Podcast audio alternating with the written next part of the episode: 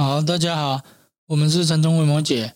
我们这次要说的是借条，就是说哈，很常听到的这些什么五戒啊、八关斋戒啊等等的这些戒条。那为什么我们这次会说这个借条？就是说哈，因为很多人也很常在问我们守戒啊，还是说要守哪一些戒会比较好啊，还是什么之类的。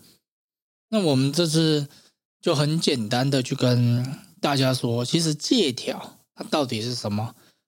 那其实它借条哦，它很简单，它只是说它在界定我们生活中的混乱跟平静之间的一个规范。它其实就是说，像我们在生活中，哎，我们都有开车过，哎，我们也都有开车去山上。那在山上这些山路，有些地方它有栅栏，有些地方没有栅栏。那栅栏。之外，它就是这个悬崖峭壁嘛，就是山谷，所以它这个界条就很像是这些栅栏，还是说这个山路的这个黄色的地上的那个那个什么马路线哦，还是什么东西的？它大概就是这些，它是在界定守护我们内心灵在这个平静的这个范围。没有接触过的人，他就很像是说哈。哎，我们就开车嘛，然后反正就是都随便踩，然后反正我们也不去看任何的交通号志啊，随便冲。那它引起的当然就是自己生活是非常非常混乱的，就是我们很常遇到说，哎，他觉得生活中也没有希望，感觉每一天都很烦，每一天事情都很多，而且他觉得这个好像看不到自己的未来，反正他就是觉得自己做什么都非常的不 OK。那这种。内心的混乱、焦躁，其实就是我们失去了这些秩序。那借条就是说，哈，我们如何重新为秩序、内心的这些平静跟这个外界的这个混乱，去重新制定一个规则在。那我们就简单说一下，就是说，哈，其实这些借条，我们一开始就把它想一下，哈。其实它就是收摄身心的一个规范。那怎么去收摄这个身心的这个规范呢？其实它就是很简单，就是我们自己主动要去界定我们要怎样的一个生活。当然，如果你一直很喜欢混乱，那你就继续混乱，你也不用听了啦，你就直接关掉就好。但是你如果想要的是平静，你想要的是每一天都对未来有希望，那你就必须继续听下来，那你就必须去。守自己生活中的这些借条，那这些借条，它是为了规避我们不要去被生活中的压力压得喘不过气来，所以你我们要去协助这个生活回到这个轨道上来啊。其实它这个是很简单的，只是说为什么大家都做不到？为什么大家好像也都守不了戒？其实最主要就是说，哦，每一个人都很像是在晚上。我们出海去，那结果出海去，结果哎，我们落难了，这个船沉了，那我们就漂在这个海上。那我们漂在这个海上，哎，我们要怎么找到最近的岸？其实很难找嘛。那有一些人就是最常提倡，就说啊，我们要找到生命中的各种可能啊，我们就是要多尝试啊，我们就是要多怎样。那这些人，他们就像是落海的这些人，就说。哎呀，我要往各种不同的方向，各种不同方向游啊！我就，那你怎么游？三百六十度，你随便选一度，你你你就半路就往生了，你怎么游？所以这这些在提倡那些的人，就像是在落海中了。我就是要朝三百六十度去尝试啊，那不可能嘛！所以有一些人他特别的优秀，有一些人他就是根性比较好，他就是选定了一个方向，他就是判断了，哎，哪一个方向比较快游到岸上。他判断了之后，他就开始使命去游，使命是有。那当然，这些人哈，这两种人他也是有不同的差别，因为每一个人的根气是不一样的。但是我们依照目前现代这个社会哈，其实我觉得还有一个影响内心混乱的最重要因素，就是大家很习惯在用酷狗，大家很习惯在用。这些网络上的资讯，可是网络上的资讯大部分都是错误的。为什么是错误的？因为都是零散的，或者是说它仅仅是为了创造出来说让人家去阅读，因为反正我也不管对或错嘛，反正你喜欢看什么我就提供什么，大部分就是这样。所以你越了解，你越参考，那你的心灵就越就混乱，因为你对自己的人生没办法去找到一个方向，因为你是一个没有主见的人，就是所以说哈，很多人来啊，我都跟他说，你要对网络上的任何讯息去仔细求证，而且你要时时警惕自己，不要过度相信。你可以使用网络带来的便利，但是你不要在网络中迷失自己。像酷狗妹嘛，它就非常非常好用嘛。还是说很多这些免费的东西，它都非常好用。可是就看我们怎么去用。那不会用的人就迷失在自己身上嘛。那借条哦，我们再来说一下，就是说，那我们刚刚有说了嘛，它是界定平静跟混乱中间的一个标准，就是这个疆疆界，就是这个界限。所以说。它最简单的就是你怎么去限缩自己的选择，你怎么去限制自己能够选择的东西，就是这个就是我们说的，你要简化你的生活，不管你的食衣住行，不管你的思维，你要去做一个简单化。那做这个简单化，它其实非常非常难，因为每一个人都是在一个非常复杂的环境嘛，因为我们就是跟外界去产生不断的一个交互的一个互动，那只是说。我们在做这些互动的时候，哈，我们怎么样在这些复杂找到一个简单的方向？其实它需要很多很多的一个尝试啊。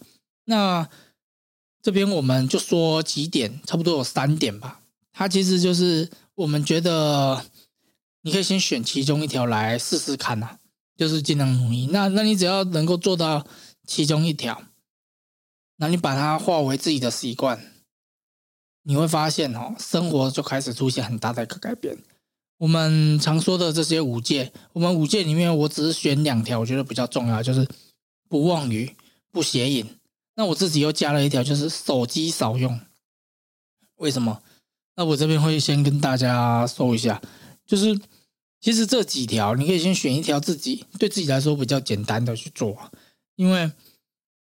你要把一条哦做到非常非常的细致，当你连念头都没有出现，那本身就是一个很大的一个功夫。第一条这个不妄语哈，就是说多说好话，不要去道人家的有的没有的，不要去说人家长短。那说的事情哦，你就要想。先想想看再说，因为大部分人在说的话，基本上都是由于自己跟别人的比较的心。你觉得我比较好，我觉得比较烂，我觉得我做的比较多，你觉得你做的比较少，那可能就会有一些嫉妒，有一些憎恨，有一些贪欲出来，所以我们的话通常也不会太好听。那这些不好听的话，你说了怎样？造口业嘛。那你说了之后，你信不信别人之后也会找一些机会回来搞你？你搞别人，别人就搞你嘛。你没有搞别人，别人不甘心，他也要搞你嘛。那你就多说一些好话嘛，鼓励别人啊，还是说什么？那这个不忘语哦，他话再说出去这样，因为话就是你的意思嘛。但是。大部分人说的都是唯心之论嘛，你明明看他就是很不开心，你明明就记录他，你还要说一些表面的话，那所以说这个地方哦，他就是在跟我们说，你要去了解自己，反省自己的内心呐，要不然就很多人都都说的一嘴好话，但是内心哦就是非常的丑陋不堪，那这个也是双面人，一性也不足啊。那第二个就是哈不邪淫啊，这个不邪淫就是。因为现在网络也发达，大家可以接触到的这些网络上的有的没有的东西也会非常非常多。那我们接触到了这些有的没有的事情，它其实就会影响我们在现实生活中的一些看观感，就是在两性之间，你可能就会存在一些不正常的想法。那或者是说，你对这个赚钱，你会也有不同的想法，因为这个时代就笑贫不笑娼嘛。那这些东西哈，你如何去界定什么对与不对？你如何去找到一个正确的道路，培养自己一个正确的看法？这个它也需要很大的一个努力啊。所以说，我们刚刚说不妄语跟不谐音，一开始建议你就找一条自己慢慢，你就随时提醒自己，哎呀，我要多说好话，我要多说好话，这样子你就每天提醒自己。那其实你在这个过程，你就自己去反省自己说出来的话。那那这个怎么做？其实每一个人都有自己的方法。那再来就是说，哈，我们说的这个少用手机啊。这个少用手机哈，其实我们觉得它可以达到，我自己个人觉得它可以达到你在那边打坐、在那边冥想、在那边做禅定更高的一个强度。为什么？因为很多人来找我做这个禅修啊，想说打坐啊、问东问西的，然后问他们想要干嘛？我他说我想要更有专注啊，更专心啊，我想要把自己内心平静啊这些。大部分的人都是为了这个目的。那我看他们哈，也是在那划手机，划手机，就是打坐完了啊，出来就开始划手机，划手机，划手机。那还是说在看他们吃饭，就是划手机，划手机，在那看 YouTube 啊，在那看一些追剧。那所以我就觉得，如果只是仅仅要达到这种专注啊，还是放松身心啊，这些有的没有，其实。你只要少用手机，你只要控制你的手机哈，一天在一个小时以内啊，就是只做必要性的。其实你很快就可以达到专注，因为因为手机会不断的让你分心呐，它会去剥夺你很多零碎的。而且我看很多人就是习惯，好像什么东西都喜欢搜寻。那你搜寻这个东西，你是不是你搜寻这个东西真的有必要性？当下就搜寻吗？而你搜寻这个又有什么意义嘛？好啦，就像有人说餐厅啊，我餐厅就是要看一下这个些评论啊，还是怎样？看这些评论，好啦，如果是真的就真的嘛，啊，如果是假的，嗯，那也是别人洗出来的，啊。那别人吃的好吃，代表你吃的好吃嘛？那这些不是都是就是都操作出来的？那你去看这个什么意义？那其实你就路边随便找一间吃，不是也是一样？当当然了，你想要去吃好吃的，啊，可是你现在网络上搜寻的这些资料也都是叶配文嘛？那你搜寻这些叶配文，对你来说你有什么意义？好像感觉自己很爽，那你只是你看到了一篇比较不像广告的广告而已。好了，这不是重点啊，啊，重点就是说哈，我们在这个手机哈，它其实是会把我们很多时间去做琐碎了，而且。有时候你会不自觉就拿起来就划一下，拿起来就划一下，而且还是在那滑滑滑，还是在那聊 Line 啊、IG 啊、FB 啊，还是 WhatsApp 这些。如果你自己手机有在安装那种在分析自己使用 APP 的东西哈，你会发现九成以上都是在浪费时间呐。你可以自己去安装一个，然后自己去观察一个礼拜、一两个礼拜，其实就差不多代表一个月了。你就看到大部分都是在浪费生命。这些，那所以为什么手机在现代啊？我会比较一直强调。其实我一直强调原因是因为我看过很多人，比如说去餐厅，哦，一家一家三个人、四个人吧，我看很多一家四个人，结果去了，爸爸妈妈也在玩手机，小孩子也在玩手机，要不然就是爸爸从头到尾都在那火滑玩游戏、玩手游，我从头到尾都没有跟小孩子讲过话，哎，也没有喂小孩子吃饭。我觉得这这也是真的是不简单啊。像这种各种情况都有啊，你们自己去外面吃饭，你们自己看一下，其实就知道我说的这种意思啊。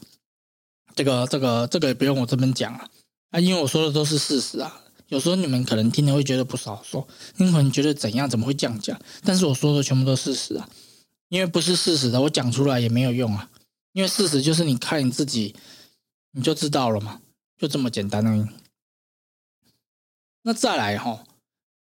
我刚刚说了这三点，那就有人问了：哎，我就一定要守这个佛教的戒条吗？还是干嘛？那我就说，你可以不用守啊。哎呦，你你如果不信佛教，你也不用管这些。但是哈，像我刚刚说的，你不要随便讲别人的事情嘛。啊，你不要有的没有的嘛。那这些东西跟佛教又有什么关系？啊，你做人本身的道德不是也是这样子？所以这个部分哈。你要回归，回归去寻找自己文化的根呐。嗯，因为这这个东西哈，我可能要打个叉，因为我们有一些信众，他可能是海外华人啊，就是世界各地嘛，然后我们就说他们很喜欢美国的很多东西，我就说美国非常非常的自由，可是自由不代表随心所欲，因为美国它只有五百年的文化，而且它算是一个移民国家，那它自由是因为它没有文化的内涵，所以它必须用去包容很多来自各地的，去创造。更多的可能性。可是，你如果是像英国、阿富汗这些伊斯兰教的，还是说中国嘛？就我们华人，还是说像一些东南亚国家，像泰国啊，还是什么？不管是哪一个地方啊，日本也一样，随随便便都有一两千年的历史。那这些历史是什么？就是我们民族的根啊！每一个文化，其实关于这些道德。这些借条，你可以做什么，不能做什么，它都已经有非常明确的界定了。当然，其他国家我是没有很了解，但是如果以华人，你的孔孟思想嘛，孔子啊，还是说老庄学说，还是什么法家论什么有的没有的都有。当然也有道家的，道家的道教的哈，我不是说我们路边看到的那一种，我说的是真正的道家的这种老庄思想延伸出来的那个背后的内涵都是非常非常的深厚啊。那这些，如果我们去接触这些，你会发现生活中很多的事情，你会开始浮现善跟恶的这些价值观，也是属于人类文化的这种美德。因为我们这几千年的历史，就是为了有这些和平嘛，就是这些界定平静的这些事情规范出来。那借条其实就是属于我们个人内心的一个规范，只是说我们说借条，可是这个规借条就是每一个人的内心道德防线嘛。因为应该也没有人喜欢混乱，每天在那边打架啊，每天内心都是充满的憎恨仇恨啊，每天都在那边想要骂别人，想要打别人还是干嘛？应该也没有人想要这样吧。所以说，这一个并不是在讲这个佛教，而是说。你不要管佛教，我是觉得也没差啊，反正你就听一听嘛。但是你也可以回去找你自己民族的根啊，你这个文化的根源在哪里？其实你只要回去探索，去找一些书来看，我觉得那些深度都是非常非常丰富的。那你就找一个你自己觉得 OK 的就好了。那基督教当然就是看基督教圣经嘛，那个也都是非常非常不错。那再来就是说哈。我们在探讨这些的这个过程，你一定要去了解一下，就是说你自己想要的生活是什么？你只有知道你自己想要的这些生活，那我们就可以找出我怎么样去创造好习惯，我这样我就会去断绝坏习惯。那我的身口意、行为、言语和我的思想。我们先从行为去矫正嘛，这是最最低等的，不不要说最低等的，就是最基本的，又比较简单的。反正就像小时候嘛，你手伸出去瓦斯炉，你再用那个藤条拿起来就甩下去，那几次之后小孩子就不会去用嘛。大家如果是有养过小孩的哈，也都打过小孩经验，这种最准确啊。你用讲的哈，有时候讲讲半天，尤其是两三岁那种哦，讲也讲不听呐。那你藤条拿起来打下去最快啊！那所以接下来就约束自己的口嘛，讲什么话？那这些就是不忘。那那最后的这个想法意识这一边，其实它就是最根本的，因为我们从这个行为一直矫正到言语，再矫正到这个意识。我们不要说矫正啊，我们只是在恢复自己最单纯。属于人类的这个良善的部分，也是在发掘自己内心的这个佛性，这个部分就是在回溯的这个过程。其实它很简单，那只是说哈，因为每一个人都是属于凡人嘛，就凡夫俗子。那我会建议说，你不要去找，你不用去找你的朋友去探讨啊。因为大部分哦，应该都差不多啦。那所以我们就只能接受到这个超脱真理之上的佛菩萨嘛。我们接受佛菩萨指引，那我们来回归自己内心的这个清净，这个些空性在。那你一开始你也不用去管什么清净空性那些有的没有的关键字啊，还是这些知识？我觉得那也没什么太大的必要。你只要了解你自己想要什么生活，那我们才有办法去帮你界定什么是想要生活的一个规范嘛，是吧？你想要吃日本料理，才有就有日本料理的手法嘛，寿寿司啊，还是什么？你想要吃碳烤就有碳烤的。所以，当你决定了生活，那我们就可以决心你需要怎样的规范。那接下来就可以收摄身心，就是约束自己。那这个部分其实它很简单啊，只是说哈，你要自己想一下啦。听完了，听我们了解这个持戒守戒这个部分，我们是没有从这个佛教太过做一个切入啊，因为这些东西哦，你可能也听烂了。那有时候我们遇过很多人，很多人都会觉得说，好像佛教这些戒条、五戒啊，什么沙弥戒啊，什么的，有的没有的。好像怎样？我就说，那其实也不真，就不要管他就好了。那你就想说怎么去约束自己啊？这样就很简单啊。这种事情都很简单啊。那最后哈，我们这边还是说，再回归一个重点，就是不妄语、不邪淫、少用手机这三点的。你要是做到一条，就真的南无阿弥陀佛。说真的啊，比你在那边念很多经啊，抄很多心经哈。在那边好像觉得自己有静心啊，你在抄当下很静心啊，在念当下好像很感动，谢谢再联络啊，那个都是自己当下很爽啊，可是事后真的不怎样。那我们说的是关于这条，我们看过很多的信众，基本上常出现的问题就我们刚刚说的。那最后就是说，你有没有信佛教？我觉得那也无所谓啊，主要是哈，你一定想要的是一个平静的生活，你一定不想要压力。那你只要是符合想要平静生活、不想要压力，那你就要找你内心心灵的规范，它究竟是什么？自己把它列出来吧。那如果你列不出来，那你就守我刚刚说的，不妄语、不邪淫、少用手机。那这个东西背后意涵其实很多，它很难透过我这样子讲一讲，那就可以让大家了解到它背后的那种意涵在啊。它其实也可以讲很久啊，那基本上大概就是这样。如果你有什么疑问，如果你想要了解我们下次的主题，那你就订阅。那你订阅之后，记得我们说的话哈，尽量多听几次啊，因为它其实会有一个逻辑顺序啊，它不是像很多那种打打嘴炮在那边说水话的那一些哈，没什么内容在啊，还是一些罐头笑声啊。我们这边也没什么笑声啊。只有你开头跟结尾听到的沐浴声啊，多听几次啊。